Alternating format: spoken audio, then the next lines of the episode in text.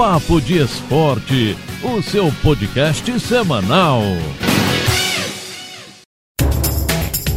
E aí pessoal, tá começando mais um Papo de Esporte por aqui com os principais assuntos da semana no mundo do esporte. Esse que já é o seu podcast semanal. Eu sou o Guilherme Faria. Eu sou o Gutinho. E a gente tem bastante coisa interessante para abordar nessa semana, inclusive a continuação da entrevista da semana passada, não é isso, Gutinho? É isso aí. Vamos começar a falar do milionário futebol americano, né? É isso, porque na NFL, já que você falou aí de milionário, tem um novo recorde contratual e dessa vez é entre os defensores, é lá na defesa. Joey Bossa assinou uma extensão de 5 anos com o Los Angeles Chargers e vai receber só 135 milhões de dólares. Isso mesmo, 135 milhões de dólares, o equivalente a 692 milhões de reais sendo 78 milhões de bônus no momento da assinatura e outros 102 milhões no total em garantias. O defensive end de 25 anos vai ficar com o time da Califórnia por mais seis temporadas. Tá, então, já que a gente fala toda hora aqui do milionário esporte, esse contrato é milionário mesmo. Hein? É verdade. E na NBA, alguma novidade? na NBA, vamos falar sobre os destaques da rodada, né? Porque a rodada do final de semana teve aí alguns destaques, como o show da linha de três, com muita raça dos jogadores e ainda um toco cinematográfico. Ball Ball nos rebotes, habilidade de Chris Paul e ainda o feito de Doc Rivers também foram outros destaques na rodada do final de semana da NBA que já voltou a todo vapor na bolha da Disney, não é isso? Então, muitos jogos, muito interessante. A NBA lá na bolha da Disney, com esses destaques aí no final de semana. E ainda no basquete, mas agora vindo aqui para o Brasil, para falar de crise financeira. Agora há pouco a gente falou sobre o milionário futebol americano, mas agora a gente fala sobre crise financeira no basquete brasileiro, porque o Botafogo decidiu encerrar o projeto de basquete e agora está fora do NBB, que é o Novo Basquete Brasil. Com um passivo quase bilionário, o clube não vai incentivar mais a modalidade. O então técnico da equipe, Léo Figueiró, lamentou o fato e disse que é difícil demais ver o Botafogo encerrar aí o projeto de basquete. Portanto, o clube do Botafogo no basquete está fora do novo Basquete Brasil. UFC. Vamos falar sobre o UFC porque o Dana White avisou defendendo o Herb Dean, que é o árbitro, e ameaçou demitir quem confrontar a arbitragem no MMA. O presidente do UFC se posicionou sobre as críticas do ex-lutador e do agora comentarista Dan Hardy, que discutiu com o árbitro Herb Dean durante o último evento na Ilha da Luta. A gente inclusive falou sobre isso aqui no Papo de Esporte no nosso podcast da semana passada.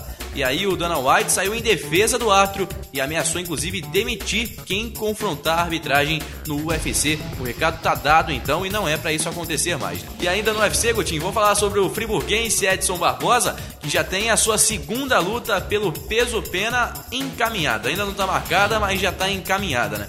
O UFC está negociando para que o atleta de Friburgo encare o americano Jeremy Stephens no dia 3 de outubro, um evento que ainda não tem sede confirmada, mas o lutador brasileiro, então, Edson Barbosa, deve voltar aí no peso pena para encarar o americano Jeremy Stephens no dia 3 de outubro, uma luta já encaminhada aí, falta agora só a confirmação do evento e a confirmação da luta. Vamos para a água agora, né? Falar de surf. Vamos lá falar de surf então, porque a Liga Mundial anunciou um evento com Filipinho, Mineirinho e outros tops dos Estados Unidos na piscina de Slater. A competição vai acontecer no próximo final de semana, dia 9 de agosto, e vai ser disputada por oito duplas mistas. Agora, com o anúncio do cancelamento do circuito mundial desse ano, a Liga Mundial confirmou que vai realizar eventos regionais até o início da temporada do ano que vem, né, que começa ainda em 2020, em dezembro. Esse vai ser o primeiro deles, no Surf Ranch, que é a piscina de ondas da lenda Kelly Slater em Lemoore, na Califórnia. Aí então os brasileiros também nessa competição regional, Filipinho, Mineiro e outros tops aí dos Estados Unidos. O Guilherme, e a Fórmula 1, hein? O Hamilton ontem humilhou? A Fórmula 1 é sensacional, né? O Hamilton tá ganhando tudo e ontem ganhou mais uma vez, só que aí foi com o pneu furado, Coutinho. Vê se pode. O Hamilton conseguiu ganhar com o pneu furado e aí agora ele tá liderando, né, no campeonato de pilotos com 88 pontos e três vitórias. Já ganhou três das quatro corridas dessa temporada. O Bottas está em segundo com 58 pontos e o Max Verstappen da RBR chega agora com 52. Já no Mundial de Construtores, a Mercedes também lidera com 146 pontos. A RBR de Verstappen e Albon tem 78 em segundo e a McLaren com Carlos Sainz e Lando Norris fica em terceiro com 51 pontos. Mas ainda falando sobre a Fórmula 1, sobre a corrida desse final de semana, com o Lewis Hamilton humilhando aí no final, depois de terminar a corrida na última volta, nas últimas curvas ali, com o pneu furado, né? A FIA pode desistir de usar compostos mais macios no circuito de Silverstone. O plano inicial da federação e da fornecedora de pneus foi de adotar os C2, C3 e C4 para a segunda corrida no circuito britânico, pode ser alterado após investigação que deve acontecer sobre problemas ontem, porque não foi só o pneu do Hamilton furado na corrida de Silverstone. E para a gente fechar aqui também esse assunto sobre Fórmula 1, Gutinho, vamos falar sobre o calendário, né? Porque no próximo final de semana a Fórmula 1 já continua nessa temporada de 2020, ainda em Silverstone, na Inglaterra, com o GP do 70 aniversário. Logo depois, vai para a Espanha, em Barcelona, no dia 16 de agosto, e continua na Bélgica no dia 30 de agosto, em Spa-Francorchamps. Bom, vamos falar agora de futebol internacional, Gutinho, e de Immobile, que ganhou uma chuteira de ouro. Com 36 gols no Campeonato Italiano, Immobile não foi só o artilheiro isolado da competição e igualou um recorde histórico, como também pela primeira vez ganhou a chuteira de ouro, que premia o maior goleador entre as ligas nacionais da Europa. Nas últimas 13 edições, é apenas a terceira vez que nem Cristiano Ronaldo nem Messi aparecem como vencedores da premiação. Por isso, o Immobile pode ser considerado aí um intruso nessa lista. Então, para a gente falar aí sobre os outros intrusos, nessa lista dominada pelos dois craques, o argentino e o português, desde 2007 e 2008, ano em que o CR7 foi eleito pela primeira vez o melhor jogador do mundo, 11 jogadores conseguiram seu espaço nas principais conquistas individuais, eleições da FIFA e da UEFA e artilharias da Champions League e também de ligas nacionais pela Europa. A gente pode citar então como intrusos nessa lista, além agora do Immobile, o brasileiro Neymar, por exemplo, também Dani Guissa, o uruguaio Forlan, Anelka, também que venceu pelo Manchester City a artilharia do campeonato inglês em 2008 e 2009, e também Iniesta, que foi o melhor jogador da, da UEFA Champions League na temporada de 2011 e 2012. Tem brasileiro ganhando prêmio também? Vamos falar de brasileiro ganhando prêmio, Gutinho, porque o Richarlison, dentro de campo, fez a sua melhor temporada desde que foi para o futebol europeu. Mas fora dele, o ex-atacante do Fluminense também brilhou. Tanto que as suas ações beneficentes e os trabalhos de caridade lhe renderam o prêmio Community Champion, oferecido pela Associação de Jogadores Profissionais da Inglaterra. E ele disse o seguinte: olha só, abre aspas, estou muito orgulhoso de receber esse reconhecimento. Desde o início da minha carreira, propus emprestar minha voz a causas realmente importantes para mim e para minha comunidade. Todos nós que jogamos nas principais ligas e temos algum espaço na mídia, temos uma grande responsabilidade social. E isso não pode ser apenas palavras. Precisamos agir cada vez mais para ajudar e tentar mudar a realidade das pessoas. Fecha aspas, disse o jogador Richarlison ao site oficial do Everton, ganhando esse prêmio de reconhecimento, esse prêmio importante. Parabéns ao Richarlison. Vamos falar ainda sobre brasileiro, sobre Neymar. O presidente do Barcelona garantiu que não vai tentar contratar o craque brasileiro neste verão. Depois de criticar duramente Arthur, o presidente do Barça, Joseph Maria Bartomeu, seguiu no modo sincerão. E o dirigente garantiu que não teremos mais uma novela Neymar na atual janela de transferências do verão europeu. Ele disse que nessa situação de pandemia não é viável nem para o PSG vendê-lo e nem para o Barcelona contratá-lo, porque ele é um dos melhores jogadores do mundo, custaria, claro, muito caro. E o presidente do Barcelona então foi sincero e disse que não vai ter mais uma novela Neymar, pelo menos não nessa janela de transferências. Guilherme, teve gol de brasileiro? Teve, foi lá no Japão. Marco Júnior, também ex-fluminense, saiu do banco de reservas para garantir a vitória do Yokohama Marinos, com um gol no último minuto do jogo. A vitória foi assim mesmo, magra, por 1 a 0. Lembrando que o Marco Júnior foi artilheiro da última edição do campeonato japonês e vem jogando bem no Japão, então, saindo do banco para garantir a vitória do Yokohama Marinos. E Messi? Bom, vamos falar sobre o Messi, porque o Messi é sempre assunto também no futebol internacional, né?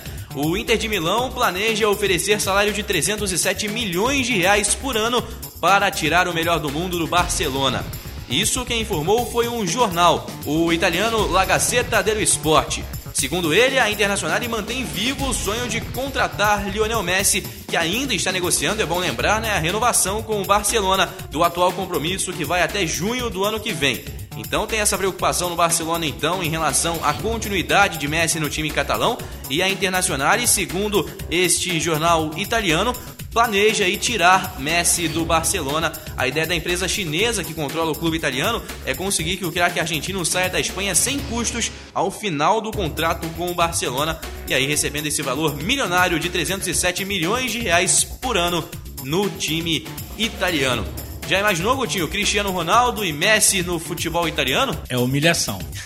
Bom, e essa semana também é de jogos da Champions League pelas oitavas de final da Liga dos Campeões da Europa. Vamos passar os jogos para você aqui então, girando pelos jogos e também pelos jogos de ida, né? Porque agora nessa semana a gente tem as partidas de volta da competição.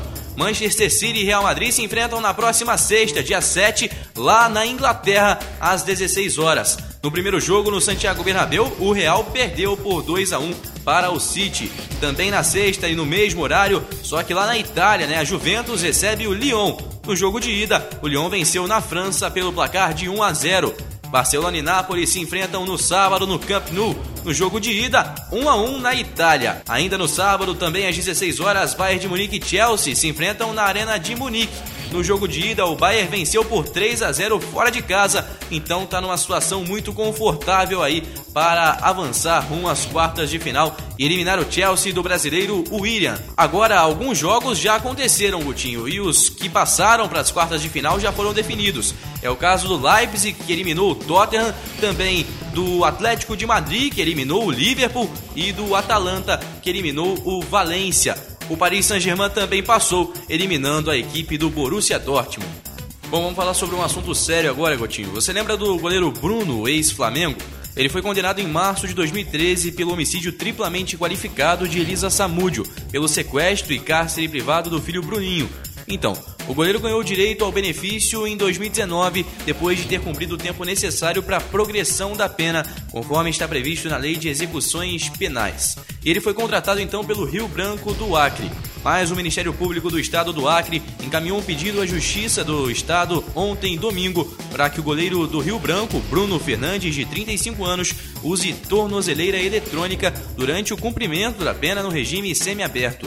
A solicitação foi formalizada pelo promotor de justiça Thales Fonseca Tranin, da 4 Promotoria Criminal de Execução Penal e Fiscalização de Presídio. Caso o equipamento apresente problemas durante os jogos do Rio Branco, o time será responsabilizado pelos possíveis danos. Situação complicada, polêmica no Acre, o time que já perdeu o patrocinador que tinha, a técnica do futebol feminino que pediu demissão por causa da contratação do Bruno, enfim, agora é mais um episódio dessa polêmica, Bruno tendo que usar tornozeleira eletrônica depois desse pedido aí do Ministério Público do Estado, que aguarda, claro, a decisão da Justiça. Guilherme, vamos falar um pouco do Brasileirão?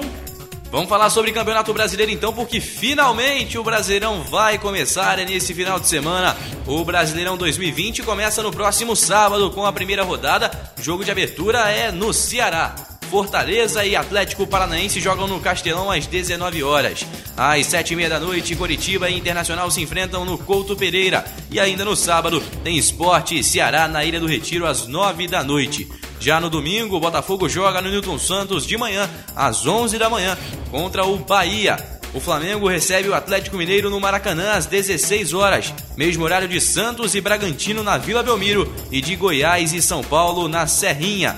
Às 19 horas, a bola rola para Grêmio e Fluminense no Hélio Dourado. E as partidas entre Palmeiras e Vasco e Corinthians e Atlético Goianiense estão momentaneamente adiadas, ainda sem data e locais marcados. Vale lembrar, Gutinho, que todos os jogos acontecem com portões fechados nesse retorno aí do futebol brasileiro com portões fechados, então, a abertura do Brasileirão de 2020. É isso aí, Guilherme. Vamos falar sobre os estaduais agora então? Vamos começar pelo Campeonato Gaúcho. Campeonato Gaúcho que vai ter Grenal na decisão do segundo turno. Jogo que acontece nessa quarta-feira na Arena do Grêmio.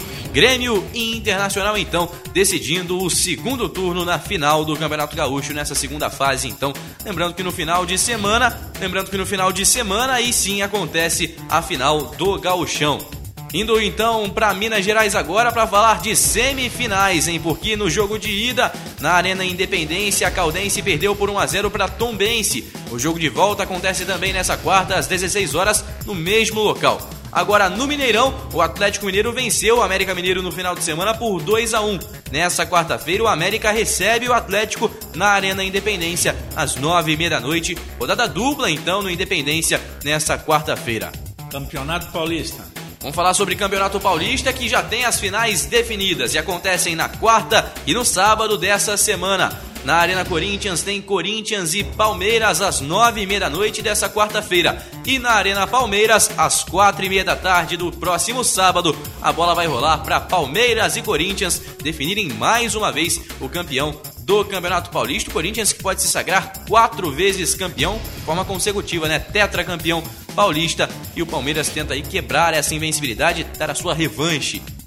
Ainda sobre essa final, o Thiago Nunes busca um feito inédito que é de fato esse histórico de quatro títulos consecutivos. O Thiago Nunes está no seu primeiro trabalho em São Paulo e, portanto, busca o primeiro título. Agora, o Vanderlei Luxemburgo tenta, por sua vez, se tornar o maior campeão. Ele que tem 68 anos e busca o seu nono título paulista, o que seria o quinto à frente do porco do Alviverde Paulista. Indo para o Santos, o Santos vive crise assim como o São Paulo, né? O Peixe atacou o Sampaoli ao afirmar em rede social que pretende manter jogadores do elenco. Os dirigentes do Santos acreditam que o ex-técnico fez o convite a Everson e a Sacha, que processaram, seguem o processo aí com o clube. Everson e Sacha então seguem tentando a rescisão na justiça com o Santos e os dirigentes acreditam então que o Sampaoli estaria tentando convencer os jogadores a ir para o Atlético Mineiro. E para encerrar esse giro por São Paulo, vamos falar sobre o tricolor paulista, que também vive um período de crise dentro de campo e ainda busca fora dele um parceiro para ajudar a pagar os salários de Daniel Alves. Já tem um ano que Daniel Alves chegou ao São Paulo e o tricolor ainda não conseguiu firmar nenhuma parceria para ajudar no pagamento dos salários do camisa 10. Um dos objetivos do clube era contar com o apoio financeiro de terceiros para conseguir bancar aí o cerca de um milhão e meio por mês do jogador, entre salários, luvas, bônus e acordos pelos direitos de imagem. Bom, vamos fazer um giro agora aqui pelos quatro grandes do Rio de Janeiro. Começar pelo Botafogo, que tem essa semana cheia agora para fazer ajustes decisivos antes da estreia no Brasileirão, que acontece, como a gente falou agora há pouco, no domingo. E o Matheus Babi virou uma sombra pro Pedro Raul no Botafogo, ganhando elogios inclusive do Paulo Autuori, técnico do Fogão. O Autuori disse que o jogador tem surpreendido a equipe técnica, a comissão técnica. E o atacante ganhou a segunda oportunidade em amistosos, balançando a rede diante do Fluminense no último final de semana, jogo que terminou empatado em 1 a 1. Matheus Babi então ganhando aí duas oportunidades, jogando bem e colocando aí uma pulga atrás da orelha do Paulo Autuori para saber quem escalar na abertura do Brasileirão no próximo domingo. Indo agora para o Flamengo para falar na base do Portunhol sobre Domenech Torren, que chegou ao Flamengo, foi apresentado, conheceu a estrutura do clube e deu a primeira entrevista coletiva. Inclusive, ele comandou o primeiro coletivo na tarde dessa segunda-feira. Tava com o portunhol afinado, bastante simpatia e otimismo para o maior desafio da carreira começar. Ele deu largada na segunda-feira na sua trajetória no Flamengo. Em poucas horas agitadas no Brasil, o treinador já sentiu o calor humano do torcedor no aeroporto, deu entrevista e comandou o time. Ele revelou também que o Guardiola deu ali um toque para ele quando ficou sabendo sobre a oportunidade que poderia surgir no Flamengo disse para o catalão não desperdiçar a chance. Tome, como gosta de ser chamado, ainda pediu desculpas por não ser fluente no português e agradeceu a Pepe pela parceria de longos anos. Falando também sobre o Jorge Jesus, ex-técnico do Flamengo, ele foi apresentado nessa segunda-feira no Benfica e se emocionou ao falar sobre o rubro-negro. Ele disse que foi ganhar menos dinheiro na Europa e que chegou de um grande clube que se uniu. Mister disse que não é Salvador, afirmou que foi convencido do projeto continental pelo presidente e pediu união da torcida rubro-negra, dizendo que ele chegou de um grande clube e aqui no Brasil o fez ficar muito feliz. Aí o Jorge Jesus se emocionando para falar sobre o Flamengo. Vamos agora para o tricolor das Laranjeiras, o Fluminense, falar sobre Fred, hein? O Fluminense deu folga para o elenco na segunda-feira de sol no Rio de Janeiro, mas o Fred entrou em campo. Quer dizer, entrou na quadra de areia. O centroavante fez dupla com Jefferson Souza, o Chico, seu preparador físico, e enfrentou Nino e Calegari, dois de seus companheiros de clube no condomínio e o Camisa 9 perdeu e teve que postar um vídeo admitindo a derrota nas redes sociais. Fred aí no futebol não conseguiu ganhar, ele que agora está recuperado da cirurgia que fez no olho e está pronto para voltar ao Fluminense. Segunda-feira então foi dia de folga no tricolor das Laranjeiras e Fred postou o vídeo aí brincando com os companheiros de equipe e também com seu preparador físico. E pra gente fechar esse giro aqui pelos quatro grandes do Rio de Janeiro, vamos falar sobre o Vasco, que teve a diretoria irritada na última segunda-feira, porque a loja virtual vazou as novas camisas do Vasco, que seriam divulgadas somente à noite, no período da tarde. A Centauro recebeu muitas críticas por estragar a surpresa do uniforme.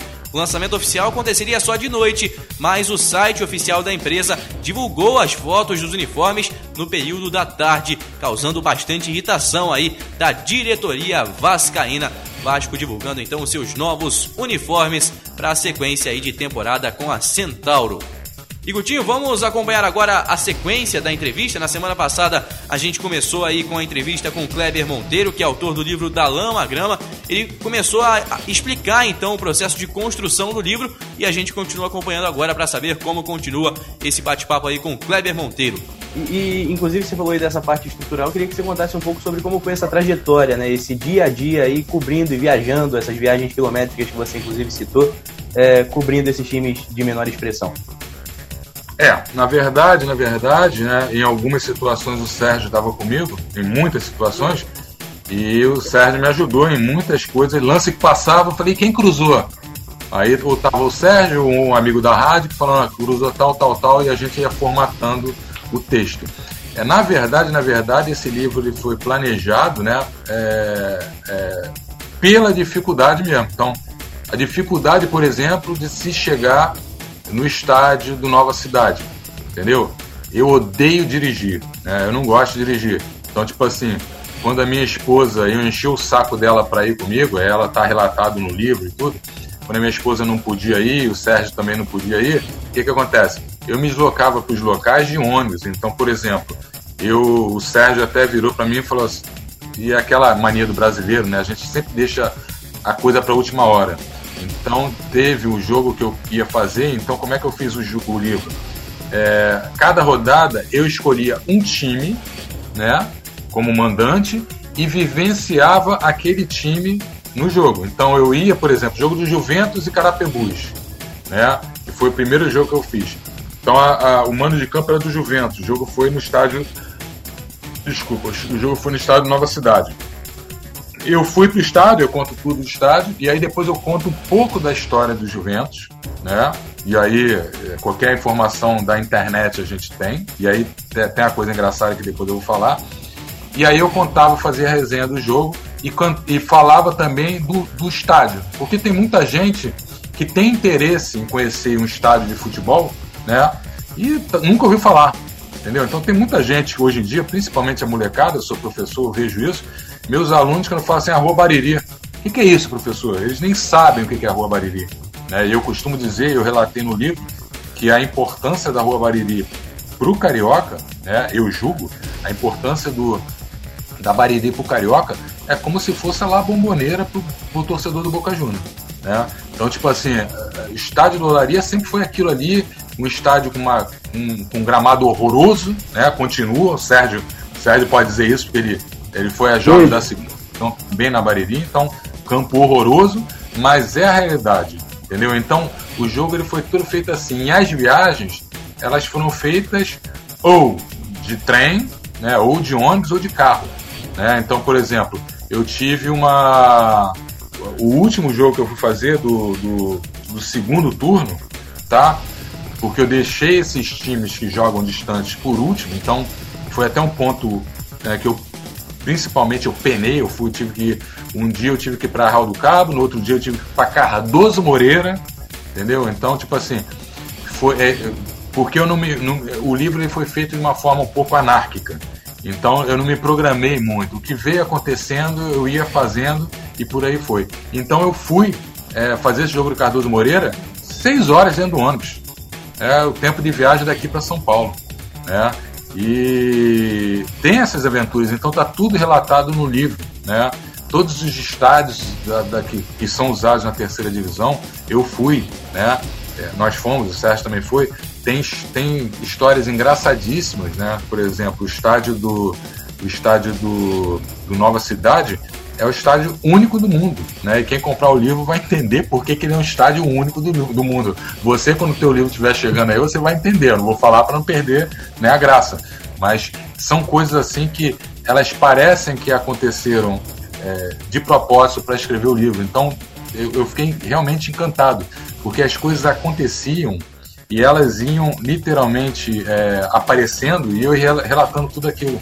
Então, quem lê o livro, né, pode até pensar de uma certa forma que muitas das coisas eu coloco para ter um cunho cômico, alguma coisa engraçada, mas não é. O Sérgio está aí para me provar e eu até guardei essa agenda surrada aqui, porque as anotações toscas, né, elas estão todas aqui nessa agenda. É, então é tudo, né, anotação de lápis, né, eu ia anotando, o relógio do meu pai, marcando o tempo. Então tá tudo aqui. Tudo, ah. Não é, é ficção ah. a obra. Embora pareça ficção, não é ficção. A agenda é a prova real do, das coisas que aconteceram. Fora o que não foi pro livro, né, Kleber? Sim, Tem sim, sim. É. Que não foi pro livro.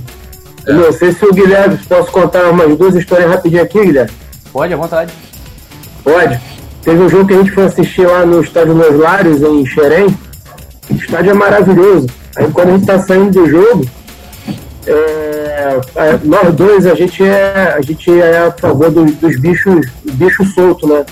A gente é do bicho na natureza. Aí tinha uma gaiola lá no estacionamento do, do lá do, do estádio, o cara queria, alguém estava querendo pegar algum passarinho, alguém prendeu um passarinho, aí a gente ficou transtornado, eu, o Kleber ficou vigiando e eu fui destruindo a gaiola e o dono, o dono vai saber que foi eu mesmo, então a gente salvou alguns passarinhos aí de serem, de serem é, aprisionados. Boa noite. Então esse aí é o grande amigo Cinho. Guilherme, pode dar voz aí ao Cinho. É isso aí, sim. Boa noite. Obrigado pela participação aqui também. Agora sim a gente conseguiu resolver aqui a, a questão do áudio. Conta pra gente então também sobre esse dia a dia aí como presidente do Magiense. Ô Guilherme, pô, correria, né? Como, como todos os clubes, é diferente. Sim, e o, o, o Kleber estava falando aqui, o Sérgio também, sobre as curiosidades, assim, as dificuldades também que vocês têm que enfrentar, né? É, com menor investimento e tudo mais. E como funciona então essa questão aí né, nessa diferença que, que vocês encontram em relação à elite do futebol, que é o que o Kleber relata um pouco no livro também? Então, cara, Guilherme, pra gente aqui é tudo muito novo, né?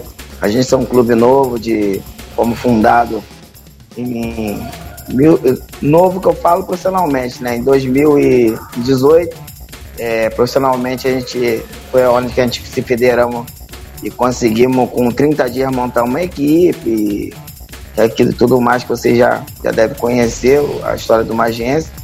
Mas, então, nesse momento, até no primeiro momento, estava dando tudo certinho, até vinha a pandemia, né? Quando chegou a pandemia, aí a cidade teve uma, um baque financeiro, as empresas outro baque, e a gente está agora na correria para ver que a gente consegue se, se reestruturar para a gente poder disputar a competição. Então o livro ele traz isso também a reboque. Ele, ele vai fazer uma, um, um, um, planejamento do que, que é a nossa sociedade.